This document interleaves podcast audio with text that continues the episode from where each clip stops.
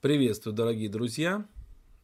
Это шестая лекция по посланию к римлянам, или точнее шестой прямой эфир. Поэтому, если вы слушаете нас в записи, то можете сразу перемотать ровно на 10 минут, пока будет просто разговор со старыми знакомыми, с теми, кто присоединился. А через 10 минут мы начнем. Я пока ссылочку распространю э, в своем телеграм-канале. Кстати, кто не подписан на мой телеграм-канал, подпишитесь потому что все объявления о новых выпусках, они именно там проходят. Вот я уже вижу э, стрим запустившийся.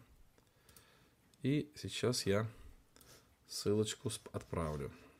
Кстати, уже даже кто-то присоединился до того, как я отправил ссылку. Это даже хорошо. Поделиться, скопировать. Телеграм-канал. Телеграм-канал мой называется «Служение Дениса Самарина». Так, вот ссылочка. Да. Пожалуйста, присоединяйтесь. Кто присоединился, напишите, пожалуйста, как вы меня слышите и видите. Ага, приветствую с Вольска. Рад видеть, Павел. Давно тебя не было. Сергей, приветствие. Влад, приветствие. Спасибо. Торонто. Германия, Ингольштадт. Бобруйск. Валерий Донбасский, город Макеевка. Всех приветствует. Приветствую вас тоже. Я только-только вернулся с поездки. Что-то немножко усталый. Одесса. Приветствие, спасибо Надежда. Так, все хорошо, вы пишете, это касательно нашей связи. Ну и здорово, что все хорошо. Я рад, что все хорошо.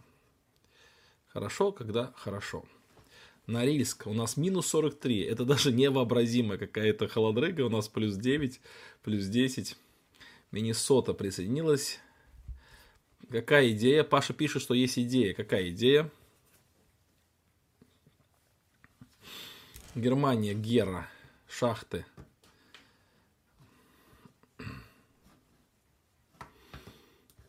Так, ну что, друзья, пока у нас сейчас еще 10 до начала, 45 человек присоединилось. Всем любителям Слова Божия приветствие с Харциска, приветствие. Красноуфимск. Так,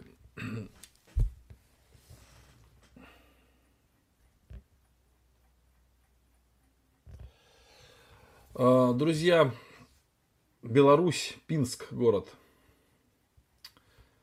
Я только-только приехал с совещания по газете, по нашей. В Тимошевске было совещание, я выкладывал в телеграм-канал.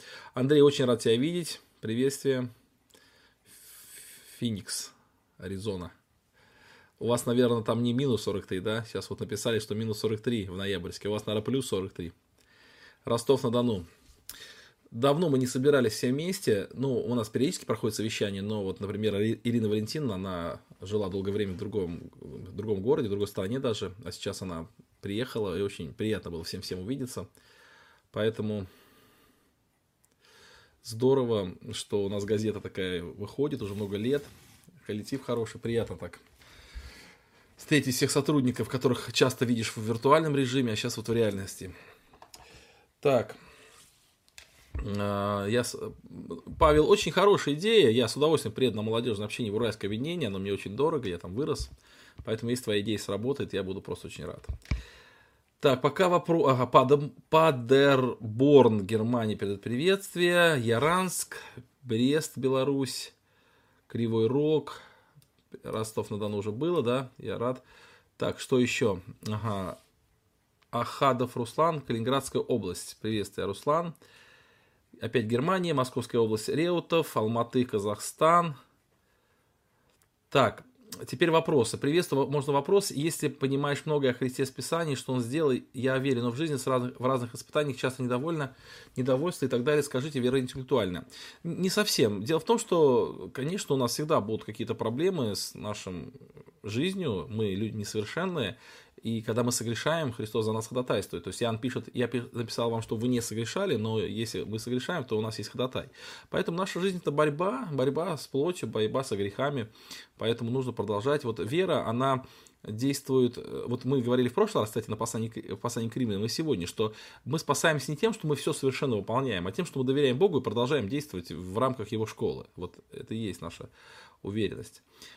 Так, Ага. Денис, вы в библейской школе в этом месяце принимаете участие? 30-дневный курс. Нет, я не принимаю. Я преподавал в этой школе первые два года, или первые три даже года, когда она была создана, а потом с тех пор не преподаю. Владимир, очень рад вас видеть, давно вас не было. Приснился Владимир. Шахты, Сиэтл. Угу. Очень... Ан- Антон тоже рад тебя видеть. 82 человека присоединилось, 4 минуты до начала.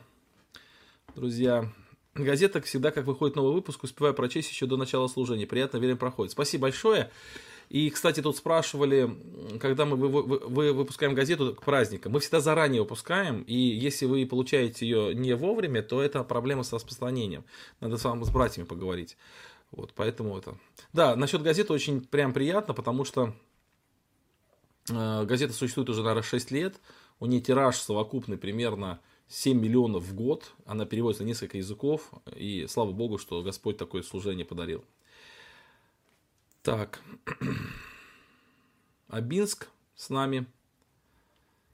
Павел, если хочется увидеться, есть один простой способ. Можно просто в гости приехать. Вместе с папой, кстати. Ну, если, я еще раз говорю, если молодежное общение позовете, буду совсем рад. Слава богу, Дмитрий, за хороший отзыв о газете. Сегодня, кстати, отзывы слыш... Ну, мы сегодня на совещании, у нас брат Михаил занимается как раз звонками, письмами, и вот показывали сегодня отзывы. Один отзыв очень тронул, как э, в Америке сидит человек в тюрьме, по-моему, ему дали что-то больше ста лет, и он говорит, что его газета это очень подкрепляет. А, Денис Владимирович, как можно подписаться на газету и получать ее? Газета совершенно бесплатная. На территории России вы можете подписаться, она будет приходить вам бесплатно.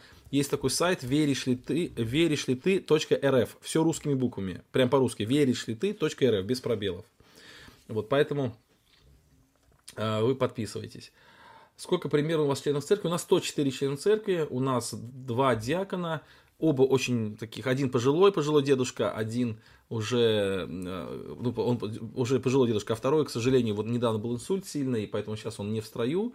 Молимся за его выздоровление. И у нас еще есть как бы бригада братьев, очень хороших братьев, братьев где-то ну, где-то четыре брата молодых, которые не рукоположены, но они выполняют диаконскую функцию очень хорошо. Думаю, что скоро их рукоположат. Вот, это хорошо. То есть у нас диаконская вот такая работа идет. Пресвитеров, к сожалению, у нас больше нет, вот рукоположенных, но у нас опять-таки есть совет, который неэффективный какой-то совет, это реально управляющий церковью совет. Это у нас, мы исповедуем идеи множественности пресвитеров в руководстве, даже пусть они не, не рукоположены. Вот так вот. Поэтому у нас такая ситуация. Так, да, я тоже буду рад видеть, Паша. Участвую я ли, участвую ли я в братской трехдневной конференции в Ростовской области?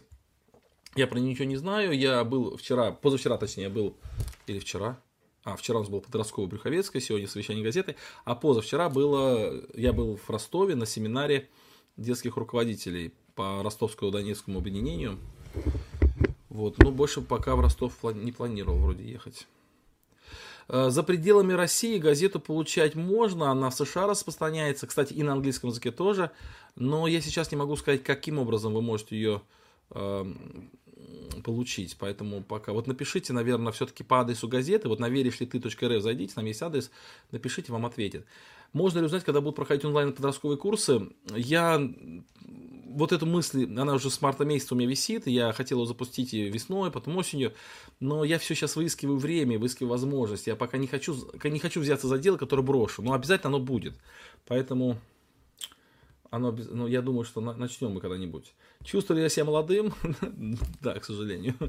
Это чем больше время проходит, тем больше разница между тем, что чувствую, чем что есть на самом деле. Друзья, осталась одна минутка, и мы с вами сейчас начнем уже. 110 человек присоединилось, слава богу. Я рад, что есть какая-то потребность в изучении священного писания. Эм, друзья, я напомню, что 21.00 уже, я напомню, что мы сейчас помолимся с вами вместе, после этого начнем общение. Огромнейшая просьба в чате не писать ничего лишнего, писать только по тексту, э, по, по, точнее, по теме нашего изучения. Если вдруг кто-то у нас, у нас есть люди, которые любят поотвлекаться, просто, просто не поддержите разговор, они сами уйдут. Или сам разговор за, э, стихнет. Из шахт привет. Спасибо большое. Все, помолимся. Любящий Господь, сердечно благодарим Тебя за эту возможность через интернет онлайн изучать Библию. И многие желающие присоединились сегодня к тому, чтобы вникать в Слово Твое. Благослови нас в этом. Даруй милости, слава Тебе за все. Аминь. Дмитрий, я увидел ваше сообщение чуть-чуть позже, поэтому помолимся в конце. Итак, друзья, мы с вами изучаем послание к римлянам, и в прошлый раз мы с вами говорили о такой важной теме, как уверенность в спасении. Если кто-то не был на прошлом занятии, то я очень рекомендую вам прослушать пятую лекцию, где мы об этом говорили. А говорили мы об этом в рамках темы, которую мы изучаем уже, наверное, ну, уже второе занятие, наверное, или третье, не помню. Это третья глава, 21 стих, тире 4 глава, 25 стих. То есть решение проблемы греха было дано Богом верующим через веру в Иисуса Христа. То есть мы говорили о том, что апостол Павел первые две главы, э, первые три даже главы доказывал, что как иудеи, так и елены все под грехом, одинаково греховны, и, кстати, вчера, позавчера я проповедовал на послание, на книгу, на книгу Исаи, пророк Исаи, может быть, кто следит за этим, то знает, что в воскресенье я проповедую по книге пророка Исаи, уже 30-я проповедь была сказана, она еще не выложена, она будет выложена либо сегодня, либо завтра, и она была, она касалась последнего времени, то есть э, характеристики последнего времени и так далее. И там был вопрос такой, а почему это время вообще в принципе наступило? И ответ, оно наступило, потому что Господь э, суд, который был предназначен людям, людям, он его отвел. И э, там такая мысль была, что ветхозаветные праведники, они очень сильно ждали Божьего суда. И ветхозаветные люди ждали. И псалмы, псалмы как бы полны вот этим ожиданием Божьих судов и радостью о том, что Божьи суды будут, но они не понимали, что сами они тоже заслуживают Божьего наказания, потому что абсолютно все греховны. То есть ветхозаветные люди говорили, что вот когда же Господь придет, чтобы наказать нечестивых, но они не, созна... не отдавали себе отчет, многие из них, что они сами тоже э, находятся на состоянии вины перед Богом. И вот послание к римлянам, оно первые три главы доказывает, что и иудеи, и елены, они одинаково греховны перед Богом, что нет никакой разницы. И потом вот решение этой проблемы греха, оно было дано Богом, верующим в Иисуса Христа. Вот Павел предлагает путь решения этой проблемы, или открывает то, то решение, которое Бог предложил, э, решение проблемы греха. И в прошлый раз мы вот как раз говорили о том, что э, так, так, так, сейчас давайте посмотрим, что было, было до и теперь есть ныне, что мы говорили, что вот это решение проблемы греха, то есть завет о Христе был дан еще до закона. Мы с вами говорили о том, что человек оправдывается тем, что он, или человек уверен, может быть уверен в своем спасении тем, что он доверил свое спасение великому учителю. Вот эта логика, вот эта парадигма учитель-ученик, мы в прошлый раз подробно ее изучали. И также мы с вами говорили о том, что апостол Павел в конечном итоге говорит, что мы утверждаем закон, то есть мы его не отменяем, а утверждаем. И что это означает? Это означает не то, чтобы нам опять нужно выполнять предписание закона, а то, что вера во Христа, во Христа она и есть она является реализацией тех ожиданий или тех стремлений или тех целей, э, ради которых был написан закон. То есть как бы вера подтверждает или выполняет то, ради чего был дан закон. Это маленькое повторение того, что было, было раньше. Э, я просил, друзья, вас написать, что такое вера. Если кто-то из вас это сделал, я буду рад, если вы скинете свои определения э, в чат. Вот. Ну, а теперь мы продолжим, и сегодня мы начинаем говорить о четвертой главе. Эта четвертая глава, она также входит в вот эту систему, да, то есть, смотрите, решение проблемы греха было дано Богом верующим через Иисуса Христа. Этот раздел охватывает с 3 главы с 21 стиха по 4 главу 25 стих, то есть по конец 4 главы. Поэтому 4 глава, она тоже входит вот именно в эту часть этого послания. Вот. То есть давайте еще раз помним. То есть было у нас э, иудеи, язычники одинаково греховны, и решение проблемы греха – это вера в Иисуса Христа. И вот сегодня мы начинаем четвертую главу, и в четвертой главе апостол Павел э, ссылается на двух людей, которые для любого иудея максимально чтимы. То есть два человека, без которых вообще в принципе не может Э, быть разговор о каких-то богословских вопросах. То есть, если речь идет о богословии, речь идет о еврействе, речь идет о отношениях Бога к человеку, то вот эти два человека, но ну, они просто не могут быть не озвучены. То есть, обязательно о них нужно поговорить. Это Авраам и это Давид. Авраам как прародитель еврейского народа, как первый еврей, Давид как самый великий царь. И поэтому четвертая глава, она начинается вот с такого, э, такого слова, как что же скажем, Авраам, отец наш, приобрел по плоти? Если Авраам оправдался делами, он имеет похвалу, но не перед Богом. Давайте вот немножко об этом поговорим. Это интереснейшая и важная тема. А, и я уже сказал, почему Павел обращается к Аврааму и почему Павел обращается к Давиду, а Давиде чуть ниже. Потому что Авраам – это человек, который ну, фактически является как бы символом или праотцом, или ну, такой глыбой, что ли, без которой вообще не мыслим еврейский народ и не мыслим ничего еврейское.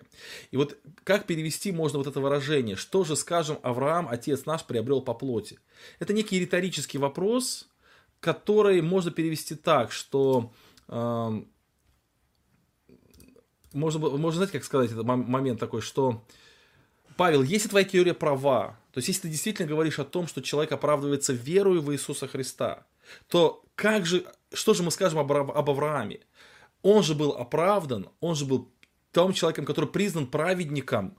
Неужели он оправдывается так, как ты говоришь, веру в Иисуса Христа? Неужели его оправдание тоже по вере? Работает ли твоя теория применима именно к Аврааму? Работает или нет? И это очень важный вопрос, потому что иудеи, они немножко по-другому воспринимают вообще спасение. И вот с правой колоночкой, у меня, вот, видите, видите, правая колоночка, вот здесь вот с правой стороны, может быть, от вас это с левой, но или с правой тоже.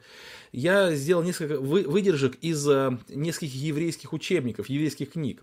Посмотрите, Павел подтверждает то, что он говорил ранее об оправдании веры, то есть 3.28. Обращаясь к Аврааму как к примеру человека, оправданного, оправданного верой в эпоху патристики. И теперь цитата из книг. Вот смотрите, как пишут евреи. «Поэтому ты, о Боже, Бог праведных, не назначил покаяние для праведного, для Авраама, Исаака и Иакова, которые не грешили против тебя, но ты назначил покаяние для меня грешника». Ну, для нас это важно, что здесь Авраам, Исаак и Иаков названы людьми, а, которые не грешили против Бога. Чуть ниже это цитата из книги «Юбилеев», которая, возможно, датируется вторым столетием до нашей эры, и она, эта книга, она преуменьшает как бы слабость патриархов, и вот такое утверждение. Авраам был совершенен во всех делах его с Богом, и благоугоден в праведности во все дни жизни его. Иудеи вообще часто думали об Аврааме, как о том, кто действительно был оправдан своими делами. Он был невиновен, тут ошибочка, да, я поправлю сразу. То есть он был невиновен, и э, показал абсолютное послушание. То есть вот в, в сатириологии иудеев, вот Авраам это тот человек, который не согрешил, да, то есть человек, который был абсолютно праведен. Интересно, мне, кстати, было бы узнать точку зрения современных иудеев на этот счет. Я посмотрел на некоторых сайтах, там, ну, некоторые разномыслия, нет времени ковыряться и копаться в этом вопросе. Но сам факт, что во времена апостола Павла книга юбилеев, это как раз примерно чуть раньше, чем жил апостол Павел, они понимали, что Авраам был человеком весьма святым. И апостол Павел вот в этой главе доказывает, что и спасение Авраама и его оправдание Авраама, оно тоже зиждется на тех же принципах, на которых мы оправдываемся сейчас. И в конце этой главы он скажет, что и он получил, и мы получаем тем же методом. А еще выше он говорит, что Бог справедлив и в прощении грехов, соделанных в Ветхом Завете, и в прощении грехов, соделанных в Новом Завете. И это все, и то, и другое прощение, и ветхозаветнее прощение, и новозаветнее прощение, оно зиждется на, на Иисусе Христе, на Его жертве. Поэтому, в принципе, вот принцип а, такой спасения верою во Христа, он актуален и в наше время, и он действовал и в прошлое время. Давайте почитаем ваши комментарии. Немножко послушаем, да. Так, ну, некоторые комментарии пропускаю. Вера – ответная реакция человека на призыв Бога. Ну, хорошее определение. Хорошо, идем дальше. Тогда, так, комментарии, в принципе, такие были, ну, можно их не зачитывать. Итак, вопрос, что же Авраам, отец наш, приобрел по плоти, и это риторический ответ, ну, вопрос, точнее, ответ на него, который, ну, ничего не приобрел по плоти, все, что он приобрел, это по вере. Третий стих нам об этом говорит. Что же говорит Писание? То есть, кстати, апостол Павел такую очень хорошую практику имеет, когда он пытается что-то доказать, он очень часто задает вопрос, что же говорит Писание, то есть он э, авторитетом Писания подтверждает свою позицию, свою точку зрения, и, кстати, вот мы в Совете в нашем церковном тоже приняли решение, что если мы какие-то решения утверждаем в церкви, то мы их максимально стараемся обосновать священным Писанием. И это не голословно должно быть, а именно настоящее исследование исследование какого-то вопроса. Не просто ссылка на текст, не просто выдержки какие-то цитаты, а вот именно вот исследование вопроса, чтобы показать, что вот так Бог смотрит на эту тему, на эту тему, на эту тему. Оказалось, что это не так просто, оказалось, очень, очень кропотливый, трудный процесс, даже в простых вопросах. Итак, что же говорит Писание? Друзья, вот здесь вот есть картинка, это монета Израиля, два шекеля, 1999 а, года, я бы очень хотел, кстати, такую монетку где-то раздобыть, она называется «Авраам смотрит на звезды». И давайте немножко вспомним об этом Аврааме, об этом человеке, и почему вот он настолько яркая фигура, и почему он настолько важен. Дело в том, что про него очень много написано и в Библии, и в Новом Завете, и в Ветхом Завете, и про него очень много есть исторических сведений, которые сохранены в памяти, в еврейской памяти, то есть в, традиционных еврейских вот книгах про него очень много сказано. Он жил в Уре Халдейском, и он э, был тем человеком, который, э, как сказать, воспитывался в языческой среде. И даже написано про их отца, написано, что Бог Нахора, то есть там в, этом тексте сказано, что, можно сказать, что он был язычник, язычники они были, да, вот. И рассказывают, что у Авраама был, у отца Авраама был такой магазинчик, где они продавали идолов, и Авраам, его отец, точнее, сам эти идолы делал. Авраам очень много посвящал времени размышлению, и однажды, смотря на звезды, еще будучи подростком, будучи молодым совсем человеком, смотря на звезды, он пришел к выводу, созерцая природу, он пришел к выводу, что вот все это создал только единый Бог. А, конечно, Авраам был и окружающие его язычники, они были верующие в плане того, что они, они не были атеистами, они понимали, что существуют какие-то боги, но вот Авраам пришел к выводу, что и он уверовал в то, что Бог един, и он стал ну, основателем вот именно монотеизма, то есть религии, исповедующей единого Бога. К тому времени она, она уже была почти утеряна, вот это понимание, потому что к тому времени уже э, вот те люди, которые были свидетелями, вот Ной там и так далее, и так далее, это все уже прош... время прошлое. И вот Авраам, он пришел к выводу единого Бога, он исповедовал единого Бога. И когда он э, об этом сообщил отцу и так далее, это вызвало непонимание. Однажды, вот, ну, расскажу такую историю, когда Авраам однажды уехал, значит, э, вернее, отец Авраама уехал куда-то по делам, то Авраам разбил всех идолов, оставил только одного из них. И когда а, отец вернулся, он спросил, кто это сделал, и Авраам сказал, что это сделал вот этот идол. Он самый главный, он все это сделал, он разбил других идолов. Тогда отец говорит, ну этого не может быть, ты же понимаешь, что идолы не могут драться, они не живые. И Авраам говорит, отец, ну как же мы с тобой тогда э, продаем этих идолов, если они не живые? Ну такая вот есть легенда, история, она очень красивая. Кстати, апостол Павел в послании к римлянам, которое мы с вами изучаем, он говорит, что язычники через рассматривание творений откры... Э, имеют познание о Боге. И для евреев, которые читали это послание в том числе, для них это было очень э, яркое и понятное понима... описание, потому что Авраам уверовал через разглядывание творений откровении, он пришел к выводу. И вот таким образом Авраам как бы отделяет или проводит черту между собой и всем остальным миром, исповедуя единого Бога. И Бог призывает его из Уру вызывая и от него образовывая народ народ. И, кстати, именно по этой причине, когда Авраам засомневался в Боге, Бог выводит его э, на улицу и показывает ему звездное небо. То есть, как бы напоминая ему о том, э, что было причина его уверования или причина его исповедования единого Бога. И теперь, когда он засомневался, он опять его выводит и показывает опять эту красоту, чтобы опять он вспомнил и уверовал в Бога. Вот это э, такая вот интересная, вот, ну, как бы такая историческая справка. Итак, Авраам, он поверил, э, э, Авраам поверил Богу. Итак, вспомним эту ситуацию. Когда когда случилось то, о чем пишет здесь апостол Павел. Вопрос вот какой.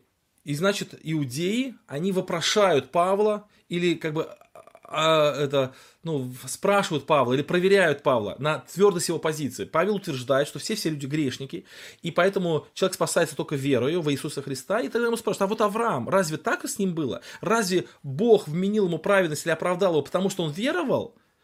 И, и, и Павел отвечает, что да, и приводит текст Священного Писания. Этот текст книги Бытие, 15 глава, 5-6 стих, когда Авраам возвращается с победы над царями, вы помните, он э, ходил в, э, в погоню за царями, которые захватили его Лота, его племянника в плен, он догнал этих царей, он их поразил, этих царей, он освободил племянника Лота, он возвращается с великой-великой победы, ему встречается царь Содомский, царь Гоморский, он отвергает Э, его предложение, ему встречается Господь, который говорит, Авраам, награда твоя весьма велика.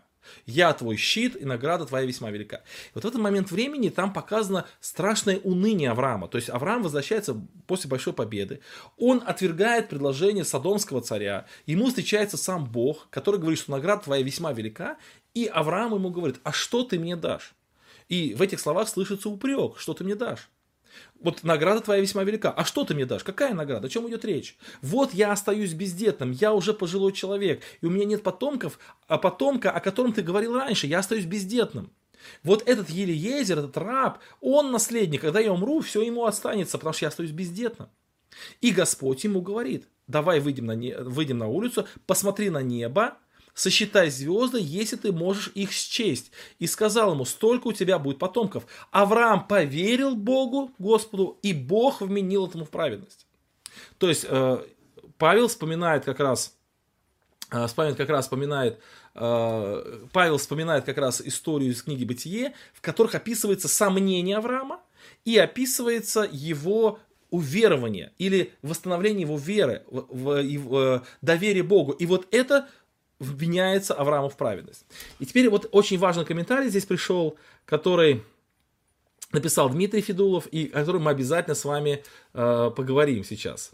Интересно, я пока, пока, пока прочитаю ваши другие комментарии, потому что их здесь много, но почему-то у меня не листается вверх. А, вот листается. Итак, э, э, так, так, так. Бог открыл себя Аврааму, пообещал, что у него будет бесчисленное потомство. Да, это правильно.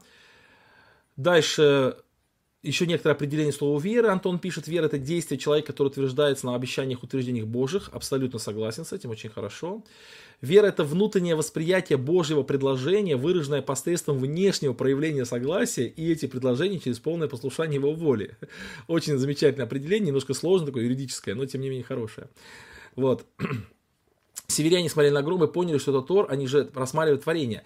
А, здесь вопрос не в, не в личности Тора или нет, а вопрос в том, что Авраам понял, что это, во-первых, единый Бог. Вот в, еди, в единстве, что не, нет много богов, да, вот он э, монотеизм, то есть единый Бог. Но об этом, кстати, у нас еще будет речь попозже, поэтому сейчас не будем отвлекаться. Так, когда я рассказал данную историю об Аврааме, мне сделали замечание, что не стоит так говорить о патриархе. Ну, тогда эти люди пусть сделают замечание бытописателю, да, потому что э, он так, э, не вы же придумали эту историю. И вот теперь мы подходим к комментариям Дмитрия, который вот, наверное, высказывает сущность проблемы, о которой мы сейчас будем говорить.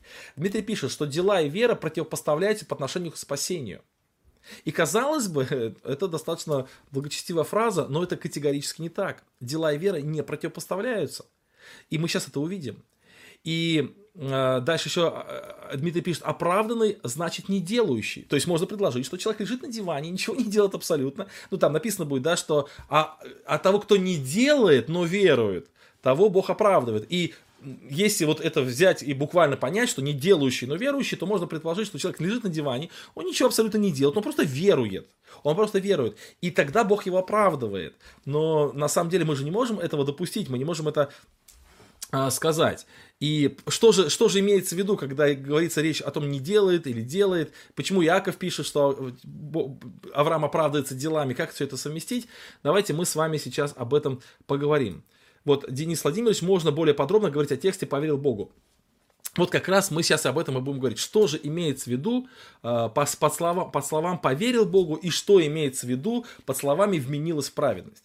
Я уже как-то говорил, друзья, что каждое слово имеет свое, вот как бы каждое слово, это похоже на какой-то как бы сундучок. Вот мы открываем этот сундучок, и там внутри есть описание этого слова, что мы под него, что мы в нем понимаем. Вот я помню, когда-то еще давно у одного мальчика, у мамы было день рождения, мальчик нашей церкви, ему там 9 лет, и у него мама день рождения. И я говорю ему, ты хочешь маме угодить? Ну, я имел в виду, что давай мы с тобой вместе съездим, купим цветы, и ты маме подаришь. Угодишь маме. Говорю, хочешь маме угодить? А он говорит, нет, не хочу.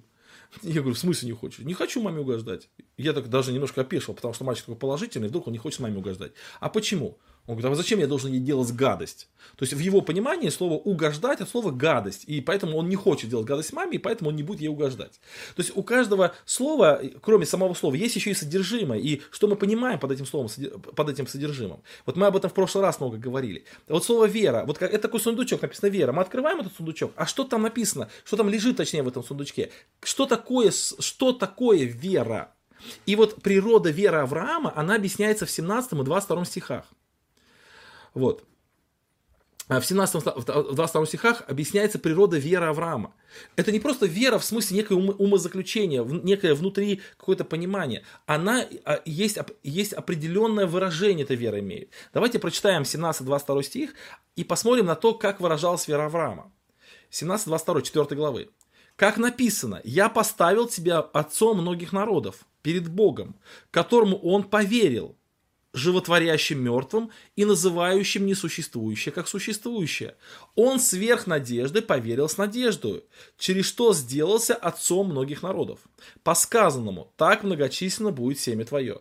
И не изнемогший вере, он не помышлял, что тело его почти столетнего уже омертвело, и что утроба Сарина в омертвении. Не поколебался в обетовании Божиих, Божьим неверием, но прибыл тверд в вере, воздав славу Богу и будучи вполне уверен, что он силен и исполнить обещанное, и поэтому вменилась ему праведность. Кстати, друзья, если мы откроем это слово в греческом языке, а прошу прощения, не в греческом, а э, в еврейском языке, это слово «поверил», то это слово «аман» или «аман», я не знаю, как правильно читается, оно переведено здесь как «поверил», и оно означает быть твердым, быть постоянным, быть преданным, быть стойким долгое время, оставаясь непоколебимым. То есть вера в данной ситуации это не просто некое эмоциональное состояние, когда вот Авраам вышел на, на ну знаете, вышел на э, просторы, там посмотрел на звездное небо, ветерочка вот так как-то вот немножко остудил его такое огорчение, он э, с Богом пообщался, и вот такое внутри такое приятное чувство, он говорит, ну, хорошо, хорошо, Господи, пусть будет так. Нет, нет, это вера в данной ситуации, она очень близкая со словом верность. Это некая стойкость, некое постоянство, некая твердость и преданность тому слову, которое было сказано. Это примерно как у Пантелеева рассказ «Честное слово», когда мальчик, помните, э, стоял на посту, ну, они в, детск, в детскую игру играли, в войну, и вот его поставили на пост, и он стоит на этом посту. Уже все про него забыли, уже дети бросили играть, они уже ушли домой, а он все стоит на посту, ему страшно, он маленький, он хочет идти домой, он не может уйти, потому что он обещал, он честное слово дал. Вот такая верность ну, известный рассказ да, Леонида, Леонида Пантелеева. Вот то же самое здесь. Авраам, как, мы об этом еще позже скажем, это очень важная мысль. То есть Авраам, он поверил Богу, и эта вера была очень стойкой, очень твердой. И мы читаем в 17-22 стихе, 17 по 22 стих, что эта вера, она очень сильно а, проверялась. Почему? Потому что никаких человеческих способов исполнения этой веры не было. То есть он уже был очень старый, жена его была очень старая, и он э, не поколебался в том, что Бог совершит то дело, которое Бог обещал, несмотря на то, что по-человечески это невозможно. Ваши комментарии читаю, потом идем дальше. Э, хорошо, идем дальше. Комментарии там были небольшие. И вот теперь возникает вопрос – аж как же эта вера действительно проявлялась стойко, какая стойкость этой веры была, в чем она была. И мы с вами, друзья, теперь вспомним послание Иакова. Вот э, послание Иакова, 2 глава с 19 по 23 стих, там тоже вспоминается вера Авраама, но она как бы вспоминается в другом ключе. Вот здесь Дмитрий написал, что вера и дела противопоставляются, что дела и вера не, они не нужны. Точнее, дела не нужны в вопросе спасения, что вера, ее достаточно. И с этим можно согласиться, если разобраться, что такое дела и что такое вера. И, и казалось бы, Иаков этому противоречит. Давайте прочитаем э, Иаков 2 глава 19-23 стих и поразбираемся в этих стихах. «Ты веруешь, что Бог един». То есть Авра... Э, Иаков обращается к верующим в языческих каких-то странах, в языческих городах, которые э, находятся в рассеянии, они оказались там после гонений в Иерусалимской церкви, или они там давно жили уже, это не важно. И вот они стали христианами, и вот они сохранили веру в единого Бога, и эта вера очень сильно контрастировала с верой многобожников, окружающих их. Вот они собирались в свои какие-то э, собрания небольшие, и они радовались тому, что они знают, что Бог един, что Бог один, и что в отличие от окружающего городского населения, они правильно верят. И Яков пишет, ты веруешь, что Бог един, хорошо делаешь. Это хорошо. Но вот эта вера, она на самом деле недостаточна. Он потом дальше спрашивает, может ли вот такая вера спасти человека? То есть является ли она спасением, вменяется ли такая вера в праведность? И он отвечает, что нет. Вера в то, что Бог един, как Авраам поверил, что Бог един, эта вера недостаточна для оправдания. Аврааму Бог вменил в праведность не тогда, когда он в первый раз поверил то, что Бог един, и когда он вышел из Ура Хардейского, а, а гораздо позже что-то произошло большее. И Иаков пишет, что вот ты веруешь, что Бог един, ты хорошо делаешь, но эта вера недостаточная. Это даже не вера на самом деле. Потому, и он дальше говорит, что и бесы веруют и трепещут. То есть Иаков, он сравнивает веру вот этих людей или их понимание о Боге, он сравнивает с бесами. И он говорит, что ничего, ни, в принципе, никакой разницы нет. И дальше он опять, Иаков, обращаясь, он же пишет евреям, да, это послание 12 коленам, находящимся в рассеянии, христианам из, э, христианам из еврейского народа, он пишет, что эти люди неосновательные, то есть они не оставили на твердое основание, и они не знают, что вера без дел не существует. И вот это очень важно, друзья, что не вера, со, как бы сказать, приводит к делам, а вера состоит из дел. Мы об этом тоже говорили с вами как-то.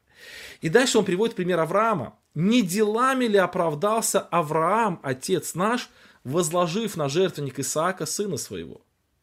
Вот это выражение. «Не делами ли оправдался Авраам, отец наш, возложив на жертвенник Исаака сына своего?» Даже сейчас выделю это таким, знаете, каким-то, я не знаю, розовым шрифтом, чтобы было заметно, что это очень яркий текст. Как это понять? Как это понять? Потому что несколько текстов пишут, что Авраам оправдался верою, а не делами. А тут написано, не делами ли оправдался Авраам, отец наш. Так, давайте мы с вами прочитаем некоторые комментарии.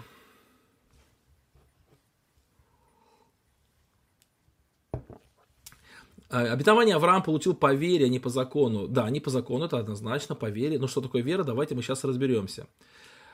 Итак, еще есть один текст, который а, так, э, точнее, не то, что еще один текст. А это, я вот внизу нарисовал вам такую, такую как бы линию, и давайте мы на эту линию посмотрим, потому что в тексте И, И, Иакова есть еще одно интересное выражение, которое, ну, может быть, не, не совсем вы обращаете внимание, когда вы читаете, но оно очень важное. Посмотрите. А, во-первых, 22 стих, но мы о нем скажем чуть позже, в 23 стих. Значит, Иакова, 2 глава, 23 стих. «И исполнилось слово Писания.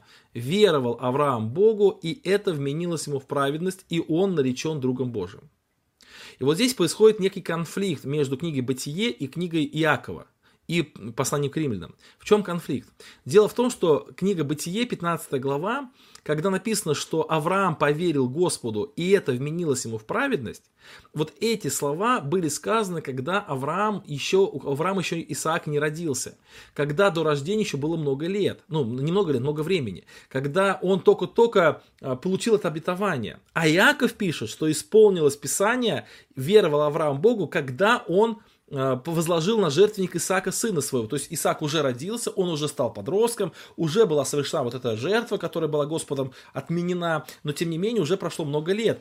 И тогда возникает вопрос, а когда же на самом деле э, вот это слово исполнилось? То есть когда Авраам стал праведным, когда когда он поверил Богу, э, посмотрев на небо, на звездное небо вот здесь, да, или спустя время, когда он принес жертву Исаака. Вот между вот этими двумя событиями есть и рождение Исаака, и здесь еще много времени прошло. Когда же на самом деле он стал праведным? И вот это, друзья, важный вопрос, и чтобы на него ответить, на самом деле не очень много времени нужно, но нужно просто внимательно послушать. Смотрите, друзья, давайте вернемся к третьему стиху. Ибо что говорит Писание? «Поверил Авраам Богу, и это вменилось ему в праведность». Вот слово «вменилось», что вообще оно означает? Что означает слово «вменилось»? Ну, вменилось можно понимать по-разному. А, можно понимать э, это слово таким образом, что человек, например, он совершенно плохой, ужасный, э, кошмарный, но на это закрываются глаза и объявляется, что он чистый, хороший, правильный. И вот слово «вменилось» вот так понимать не нужно. Потому что Бог, Он честный и Он справедливый. Он не может просто взять и э, человека совершенно нечестивого, человека совершенно э, грешного, сказать, что он, закроем на все его грехи глаза и объявим ему просто, просто объявим его праведным, что все хорошо, все на самом деле здорово, он на самом деле здоровый. Вот возьмем больного человека и сделаем его здоровым. Просто юридически объявим его здоровым. Друзья, и в этом, э, вот, вот это объяснение, оно плохо по двум причинам. Почему это объяснение не очень хорошее? Ну, во-первых, потому что оно, не, оно отвергает саму сущность греха. Потому что мы с вами говорили, что грех это не только вина, не только нарушение какого-то преступления, э, нарушение какого-то закона. Это не только э, вот юридическая вина, вот, например, еще раз, я вот украл, например, там жвачку в магазине, и у меня вот есть вина определенная, то есть я виноват, там, я должен заплатить штраф или там понести какое-то наказание, э, которое суд присудит. И когда я это наказание понесу, то я перестаю быть виноватым. Но помимо этого, помимо того, что я украл, я еще и вор. И от того, что я перестаю быть виноватым, я компенсировал, например, свою, э, вот это свое преступление каким-то штрафом, от того, что я перестаю быть виноватым, я не перестаю от этого быть вором. Я не виновный, но я остаюсь быть вором. И если не обращать внимания вот на эту часть вопроса, о том, что я остаюсь, быть, остаюсь вором, то тогда, э, и объявить меня просто чистым, то тогда моя проблема не решается. Через какое-то время я опять украду, может быть, больше и попаду в большую беду. Нужно решать и эту часть проблемы тоже. Нужно исцелять меня от воровства. Нужно, чтобы я перестал быть вором, не только юридически, но и по факту. Поэтому, если под словом вменя, вменян, вмененность, под словом вменяем, вменен праведность, подразумевается только юридический термин, то человек остается грешным, остается плохим. Он просто объявляется хорошим. Просто говорится, все не смотрите на то, что он плохой, не обращайте внимания на то, что ужасный человек, просто, э, просто считайте, что он хороший. Просто вот всему духовному миру объявляется, что вот этот человек, он хороший, он праведный, смотрим на него через Христа.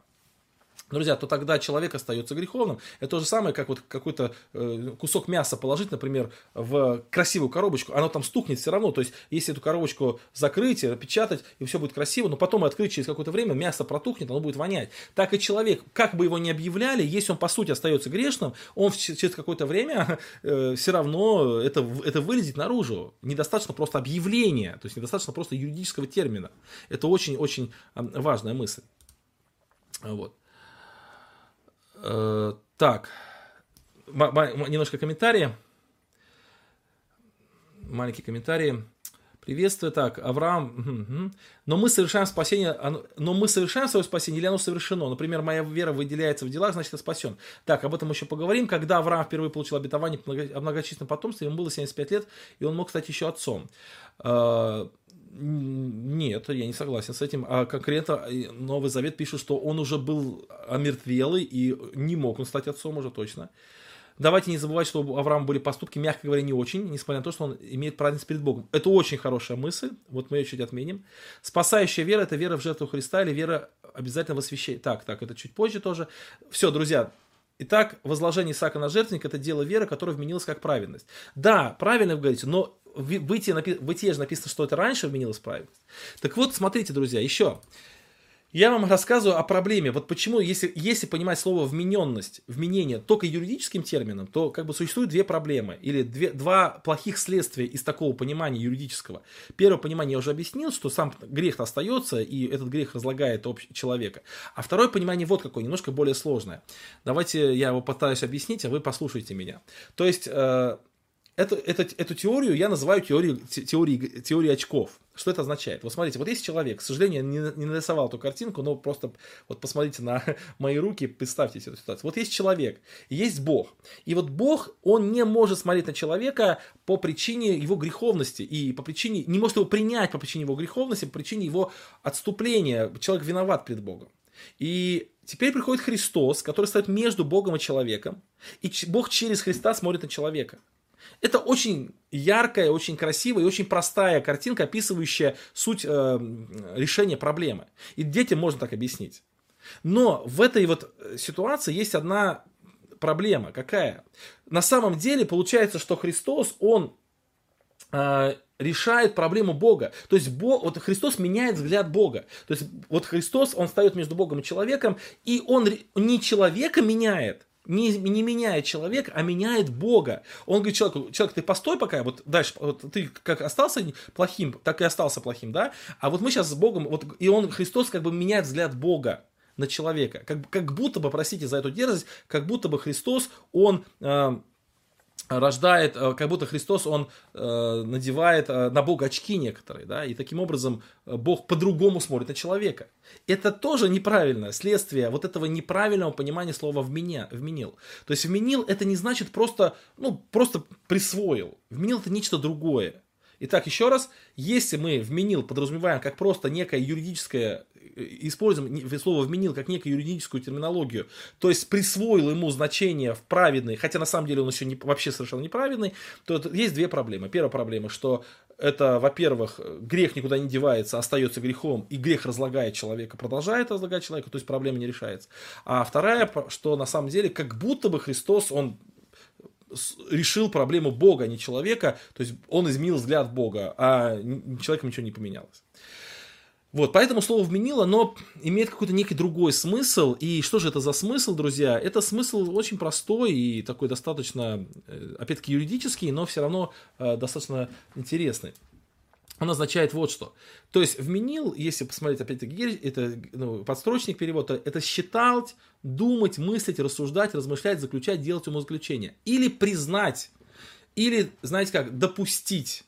То есть Бог записал человека, это Авраама праведным или посчитал его праведным, то есть посчитал его тем, с кем можно продолжать работу, или посчитал его человеком, который стоит на пути праведности. Но настоящая праведность, вот именно сущность праведности пришла к нему позже.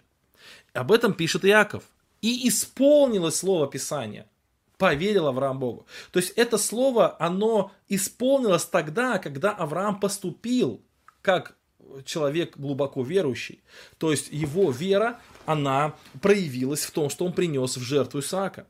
Посмотрите, как пишет послание к евреям, 11 глава, 17-19 стих. «Верою Авраам, будучи искушаем, то есть искушаем в каком плане? То есть это искушение, это всегда нападение на веру, это всегда, э, искушение всегда, это проверка нашей веры. Вот мы верим во что-то, мы верим, там, например, что обманывать нельзя. И вот приходит какое-то обстоятельство, которое нас побуждает тому, что надо обмануть. А мы говорим, что Библия учит, там, этого нельзя делать, а вот э, обстоятельства приходят, что без, без этого никак не прожить. И вот в этом искушение, да. Вот искушение, вот в чем искушение? Искушение в том, что Бог обещал через Исаака, что будет великое потомство, то есть будет как звезды, и вдруг Бог говорит этому человеку, чтобы он Исаака принес в жертву. То есть у, у Авраама, э, он, Авраам получает два противоположных э, как бы сказать, э, тезиса, две противоположных мысли. С одной стороны, Бог говорит, что Исаак станет прародителем огромного количества человек, и с другой стороны, этот же самый Бог говорит, что надо умертвить Исаака. Но это противоречивые вещи. И у обычного человека, у любого человека это вызвало бы вопросы, Господи, а как? Или, Господи, какая-то коллизия, Господи, ты забыл, или, Господи, ты передумал, или еще что-нибудь. И смотрите, как реагирует Авраам. Будучи искушаем, он принес в жертву Исаака, и имея обетование, то есть он имел обетование, что через него родится много народу, и он принес единородного, то есть другого сына у него не было, о котором было сказано, в Исааке наречется тебе семя. То есть вот это противоречие. И теперь объясняется, что произошло. Ибо он думал, что Бог силен и из мертвых воскресить. Поэтому и получил его в предназнаменование. То есть Авраам из этого тупика, логического тупика, выходит при, при, ну, как бы, при, делает вывод, который невозможно сделать при обычном рассуждении. Авраам никогда не был свидетелем воскресения. Авраам никогда не... То есть, а воскресение это необычное явление. Вообще не помню, чтобы до вот этого случая вообще речь о воскресении вообще заходила.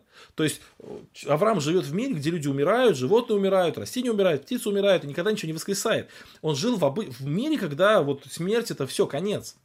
И вдруг он приходит к выводу, что Бог сильно воскресить.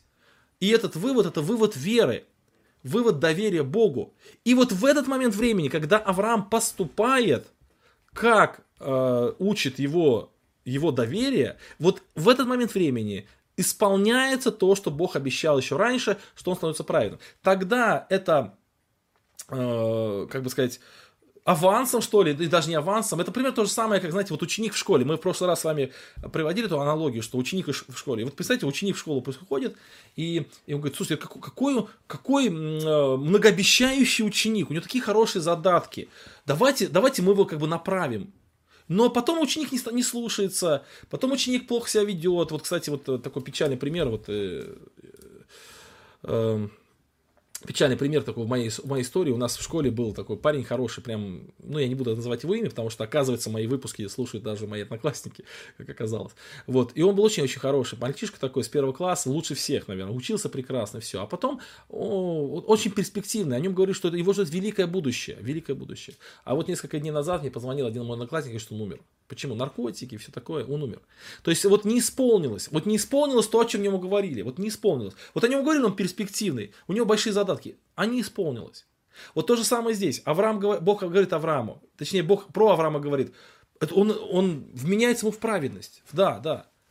Но потом это могло и не исполниться. Если бы Авраам не, пожи, не, не жил э, делами веры, если бы его вера не была э, практической, если бы она была какой-то мертвой верой, то не исполнилось бы слово Писания. Вот этот потенциал, он бы так и остался потенциалом. А Яков пишет, и исполнило слово Писания, Авраам наречен другом Божьим, и вера вменилась в праведность. Более того, э, посмотрите, как написано, что э, и исполнил слово Писания, веровал Авраам Богу. То есть не поверил, а веровал. То есть процесс. Если в третьем стихе поверил Авраам Богу, и это может быть такое, значит, начало, поверил, то дальше написано веровал. То есть веровал, и это верование, оно проявилось в том, что он принес Аврааму жертву. И он стал праведным. Но праведным он стал когда? Когда он поступил. То есть фактически он оправдался делами. И в этом случае никакой коллизии, никакого противоречия между утверждением, что мы делами не спасаемся, и мы спасаемся делами, никакого нет. Потому что э, разница в слове дела. Если в выражении мы не спасаемся делами, всегда речь идет о, дела, о делах закона, то есть мы не спасаемся совершенством, совершенством наших дел. Мы не спасаемся тем, что мы э, выполняем все идеально хорошо, и мы угодны Богу настолько, что Бог обязан нас спасти, потому что мы все сделали правильно. Нет, мы спасаемся теми делами, которые являются делами послушания Богу.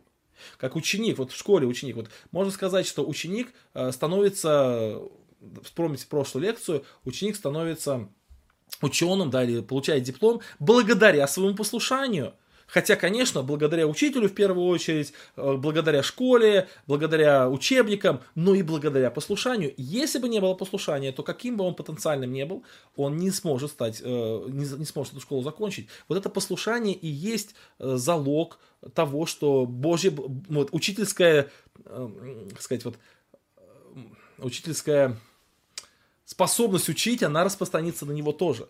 И наше послушание Богу, да, оно не совершенно это послушание, оно не в полноте послушания. Там написано, кто-то говорил в комментариях, что Авраам были разные дела. Да, э, несовершенное послушание, но послушание, тем не менее, это и есть вера, которая оправдывает нас. И вот это оправдание Божие, оно э, меняет нашу сущность, благодаря тому, что мы слушаемся Его Слову. Итак, вот по поводу Авраама, поверил Авраам Богу, и это вменилось ему в праведность, и это не, едино, не единократный момент какой-то, не то, что вот он вышел на улицу, поверил и все. Нет, это процесс, растянутый на много-много лет. Это процесс, который завершается тем, что он приносит жертву Исаака.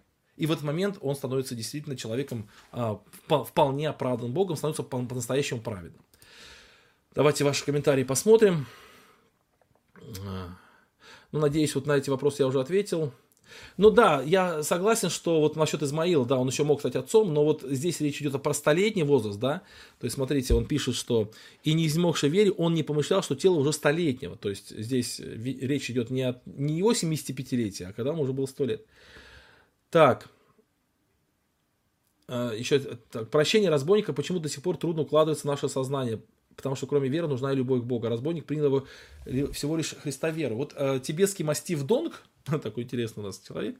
Дело в том, что э, когда мы говорим о каких-то богословских вопросах, ну, во-первых, мы понимаем, что разбойник это некое исключение. То есть у нас есть некий путь, есть некие исключения. Мы не можем строить свое богословие на исключениях.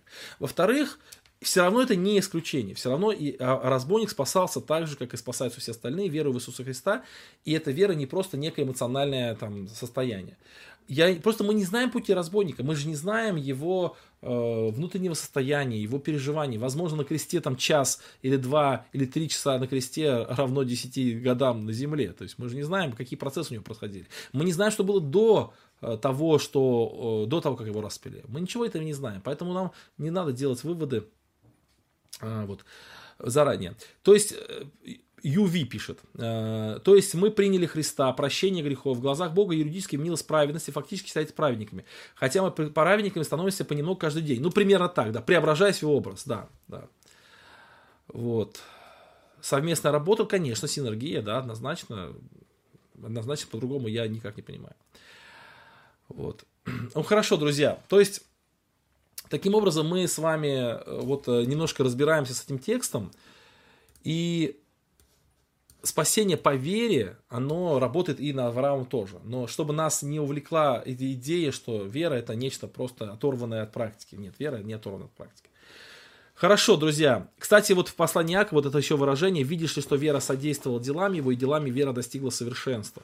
Вот это показывает о взаимосвязи, да, вот эта вера, которая вот маленькая-маленькая вера, которая очень незначительная вера, она э, проявляется в послушании, и она приводит к очень маленькому делу.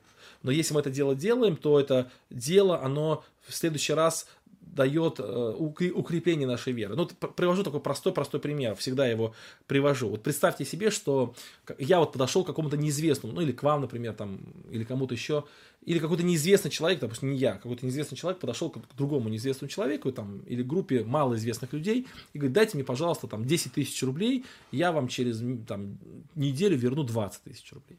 Ну, конечно, ему никто не даст, потому что 10 тысяч рублей это такая большая достаточно сумма, которую жалко потерять, не хочется рисковать. А если он подойдет и скажет, дайте мне один рубль, я вам верну 2 рубля. Ну, рубль можно дать, потому что, в принципе, даже если ты рубль потеряешь, не жалко. И вот ты дашь ему рубль, и он тебе возвращает там 2 рубля через неделю, например. И он говорит, дайте мне тогда 10 рублей, я вам верну 20. Ну, ты думаешь, он рубль ты уже дал, он 2, 2 вернул, ну, может и 10. 10 тоже не такая большая сумма, тоже не так сильно жалко потерять. 10 рублей даешь, он через неделю возвращает 20 и просит 100. И ты думаешь, ну, 100, ну, в принципе, можно дать, попробовать. В принципе, как бы уже есть какой-то лимит, а, а, кредит доверия этому человеку. Ты ему дашь 100 рублей, и он возвращает там тысячу через неделю. И просит уже там 500 рублей. Ну, логика понятна, что чем больше времени проходит, тем больше у тебя растет ему доверие. И в какой-то момент времени ты с этим человеком подружился, ты его узнал, ты увидел его на деле, что он действительно может зарабатывать деньги, что он действительно просит и отдает. И это уже проверено многими-многими-многими случаями, и ты в конечном итоге доверяешь ему ту сумму, которую ты никогда бы не доверил, если бы ты с первого раза. Вот это очень примитивный пример, как, как растет наша вера. То есть, когда мы э, просто сидим, читаем Библию и э, какие-то тексты встречаем, и мы говорим, вот мы в это верим, верим, да, мы пытаемся как бы аутотренингом заставить себя, свою веру вырасти, это ничего не работает. Но мы должны э, просто применить на практике эту веру. То есть мы, вот э, настоящая вера рождается в тот момент времени, когда наше знание соединяется с практикой. То есть вот это соединение знания и практики рождает веру. И мы поступаем Пусть, очень маленькое послушание, очень незначительное послушание, но верный в малом и во многом верен, да, маленькое незначительное послушание, и мы смотрим, что действительно Слово Божие подтверждается, что Бог действительно доказывает правоту своего слова. И нам уже легче верить дальше, и дальше, дальше, дальше. У Авраама так и было. Сначала он вышел из Ура Халдейского, потом еще у него были периоды падений, периоды взлетов и так далее, периоды разочарования. Но в какой-то момент времени он все равно шел по пути доверия Богу, и в какой-то момент времени его вера стала настолько великой, настолько совершенной, настолько такой большой, что он принес в жертву Исаака, сына своего, не сомневаясь, что Бог воскресит его из мертвых не сомневаясь в этом. Он, будучи уверен, что Бог выполнит обещание, что через Исаака у него будет большое потомство, хотя он сейчас Исаака убьет. И вот эта коллизия, вот это э, противоречие, оно не было противоречием для, для, для Авраама, потому что он веровал, что Бог воскресит Исаака. Когда он уходил от Сары, жены своей, вместе с Исааком, он веровал, что он вернется вместе с ним, уже воскресшим. Вот. И это такая совершенно вера. Но эта совершенная вера, она была как бы результатом его послушания Слову. То есть это круг такой, да, вот такая спиралька идет. Это то же самое, когда ученики просят Христа умножь нас веру, умножь нас веру. Они так рассчитывали, что Христос там щелк пальцем, да, и у них вера сразу умножилась. А он говорит, нет. И он приводит им пример про слугу, про раба, который пошел пахать на поле. А когда хозяин вернулся домой, то этот слуга прислуживают этому хозяину дома. А, и Христос говорит, вот так и вы все сделаете и скажите, что мы рабы ничего не стоящие. Это был ответ на вопрос «умножь нас веру». А какая связь между «умножь нас веру» и рассказом о вот, этим, о вот этом человеке, который слушается? А как раз связь очень простая, потому что именно через послушание Богу, через служение Богу, Его Слову, у нас вера-то и возрастает. То есть других способов не существует. Так, ваши комментарии. Сейчас посмотрим, где они тут у вас.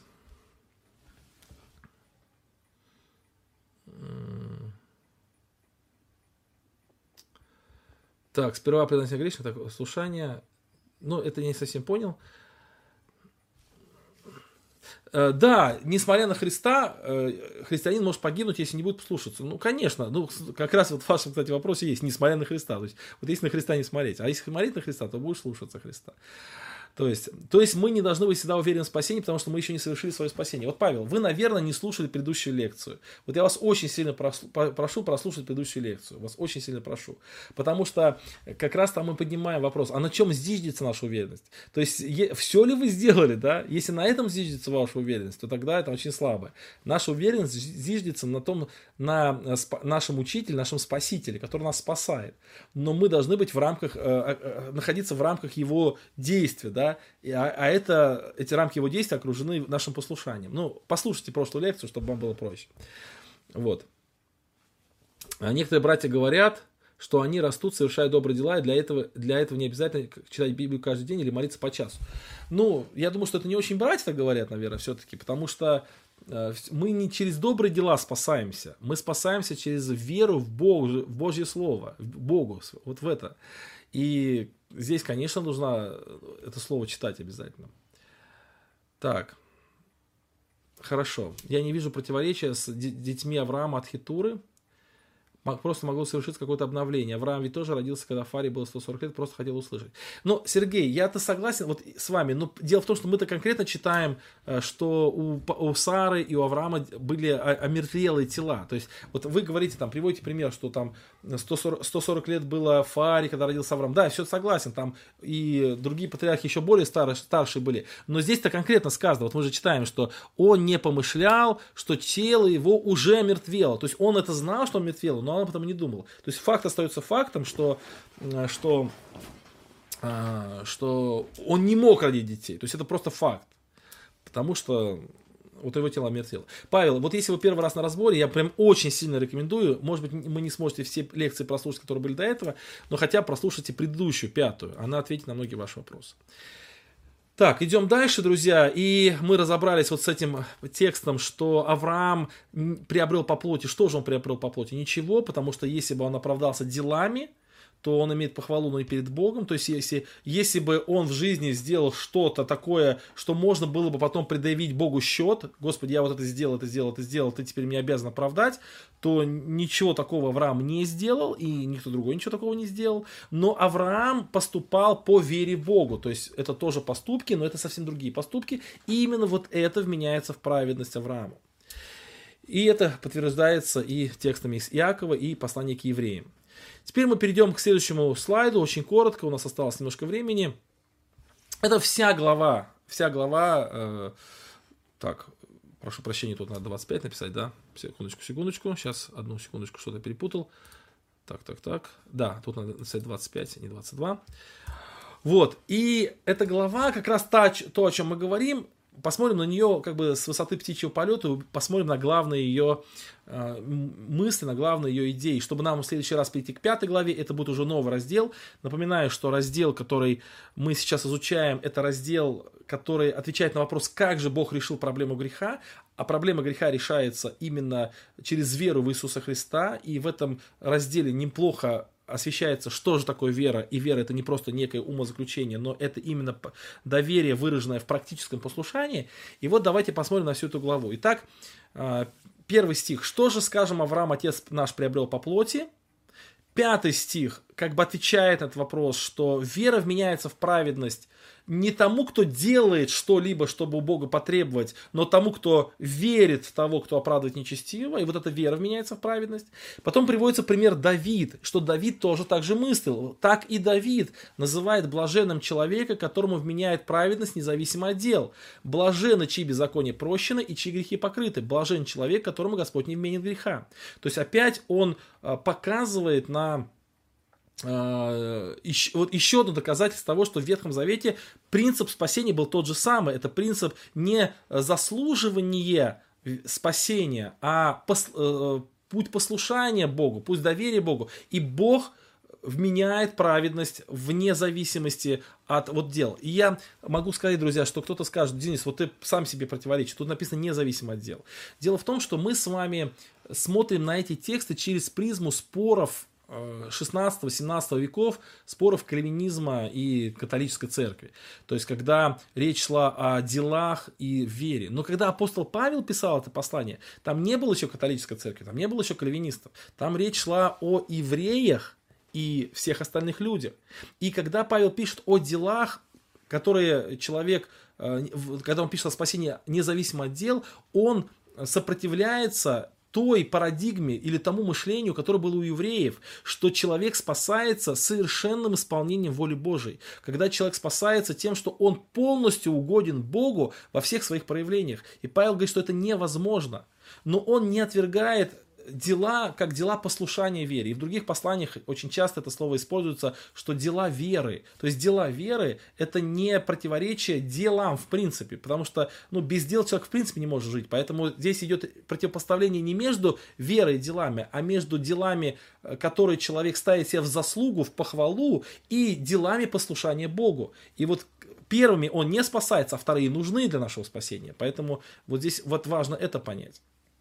Дальше он а, пишет, апостол Павел, что вот это блаженство, то есть блаженство, которое человек приобретает благодаря а, вот вере в Бога, оно относится к обрезанию или к необрезанию. И почему этот вопрос апостол Павел поднимает? Потому что у евреев очень важным было понять обрезание. Они даже говорили, этот не обрезанный. То есть, как вот русские говорят, там, на нем креста нет, то есть не крещенный. То есть, человек, который какой-то страшный язычник. Вот то же самое, евреи говорили, этот не обрезанный. Для них обрезание было нечто ну, настолько важным, что определяло вообще отношение к этому человеку общества. И Павел говорит, что Авраам получил обрезание как печать его веры. То есть это э, сначала вера, потом обрезание, никак не наоборот. Сначала человек поверил, потом он получает печать веры. А не сначала он получает печать, печать какую-то, а потом это свидетельствует о его вере не так. И он через это показывает, что для Бога не важно, обрезан ты или нет. Не важно, есть у тебя вот это вот внешнее выражение. Важно, есть ли у тебя сама вера или нет. И потом он будет об этом говорить, что те люди, которые не обрезаны, э, им вменяется праведность, потому что если они веруют в Иисуса Христа. А человек, который обрезан, но не верит в Иисуса Христа, вот это обрезание становится нич- ничем. Оно становится пустым, оно не, не считается вообще никак. Э, дальше он пишет о том, что это самое благословение, которое дано Аврааму, оно распространяется не только на Авраама и не только на евреев, но и вообще на весь мир. 17 стих «Я поставил тебя отцом многих народов». Это 16 стих чтобы это обетование было для всех потомков Авраама, который отец всем нам, не только евреям, но и язычникам. И дальше он пишет, что это же самое благословение, оно распространяется не только на Авраама самого лично и на его потомков, но и на всех тем, вот эта праведность меняется всем тем, кто также верит в Иисуса Христа. Смотрите, 23 стих. А впрочем, не в отношении к нему одному написано, что вменилось ему, то есть Аврааму, но и в отношении к нам, вменится и нам, верующим в того, кто воскресил из мертвых Иисуса Христа, Господа нашего, который предан за грехи наши и воскрес для оправдания нашего. То есть 4 э, глава, она, цель 4 главы показать, что тот э, принцип спасения или оправдания, о котором Павел говорил в начале, в 3 главе, он распространяется в том числе и на самых великих э, представителей иудейства, это Авраама и Давида, и он Авраама рассматривает очень подробно и показывает, что это действительно относится к нему, и что это относится не только к нему, но и всем его потомкам, э, неважно, язычникам или евреям, которые живут согласно его вере и поступают согласно вере или поступкам Авраама. Вот это а, не только в отношении к нему, но и в отношении всех, кто принимает его веру. Вот такая четвертая глава. Я думаю, что, друзья, вы можете ее дома посмотреть еще более внимательно. В следующий раз я хотел бы вернуться, вернее, пойти дальше, потому что там большой раздел, очень интересный раздел. Вот, но думаю, что эта глава более-менее понятна. Давайте посмотрим на ваши комментарии. А, под делами подразумевается стараться поступать как праведник, милосердие, любовь, смирение, послушание. А под какими делами вы имеете в виду? Наша вера также меняется в праведность, когда мы веруем в Бога. Сто процентов, да, но вот, э, Дмитрий, неплохо было бы, если бы вы немножко расшифровали. Вы напишите, напишите так, наша вера также меняется в праведность, когда мы веруем в Бога, то есть, и напишите, что же подразумеваете под фразой «верите в Бога», что, что подразумеваете под фразой. Ну все, друзья, э, здесь заложен глубокий смысл. Ну вот как раз этот глубокий смысл и вот выразите. Друзья, я убежден в том, что прям супер большая проблема нашего, нашего времени заключается в подмене слова «вера». То есть мы слово «вера» воспринимаем не так, как воспринимал апостол Павел. Друзья, на этом наш разбор закончился. Заканчивается время 10 часов уже вечера, ну, по крайней мере, по московскому времени, у кого-то другое э, время.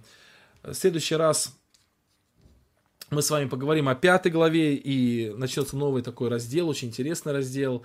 Мы будем говорить тоже о таких непростых вопросах. Ну и послание к римлянам, в принципе, непростое.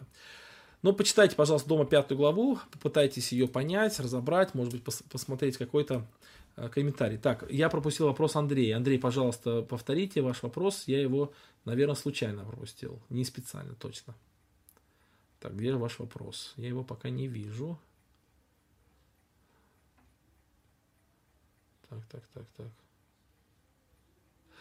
А, вот смотрите, Павел, вот еще раз говорю, вот вы задаете вопросы до того, как вы прослушали предыдущую лекцию. Вот на эти вопросы, вот, которые вы сейчас вот пишете, я отвечал в предыдущей лекции, давайте вы послушайте. И если вы из предыдущей лекции не поймете, что, что вот вы спрашиваете, то я вам обязательно отвечу еще раз. Но думаю, что вы поймете.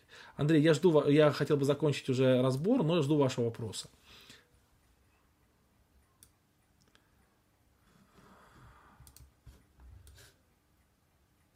Так. Ну, вопроса пока нет, Андрей. Не знаю, а, где вы находитесь. Все, друзья, тогда мы помолимся с вами. Так, о каком семинаре вы хотите? А, Владимир спрашивает, спасибо большое, если можно хотя бы за несколько часов объявить, что будет семинар. А какой семинар? Я не совсем понял. Так, благодарим за разбор. Дмитрий, пожалуйста, помолитесь за сына, высокая температура, зовут Давид. Помолимся, сейчас какие-то, кстати, вообще, ну, многие болеют, и болеют очень долго, там, по месяцу, по два, какой-то вирус достаточно такой серьезный. А, вот этот разбор, о котором сейчас мы говорим, он я объявляю не просто за несколько часов, я объявляю его утром. То есть я сегодня утром в, в телеграм-канале написал объявление, что у меня будет сегодня разбор, приходите, пожалуйста, все. То есть вы под, просто подпишитесь на на мой канал в Телеграме. «Служение Дениса Самарина», легко найти, и я думаю, что вы будете в курсе всех объявлений заранее. Ну что, помолимся, друзья, и помолимся за сына Давида, сына брата Дмитрия. Любящий Господь, сердечно благодарим Тебя за это время. Благослови нас вникать в Слово Твое, изучать его, разбираться в нем, чтобы нам лучше и лучше понимать волю Твою и понимать себя. Благослови Давида, который сильно болеет, у него высокая температура. Просим исцели. Даруй родителям мудрости. Даруй, Господи, в принципе, кто еще в чем-то нуждается, свою благодать. Слава Тебе за все. Аминь. Все, друзья, с Богом. До свидания. Э, разбор слушал даже неверующая э, жена. Очень рад этому. Вот, приветствие передайте, пожалуйста, от нас. Так, я заканчиваю. Для этого мне надо так, остановить запись и закончить трансляцию.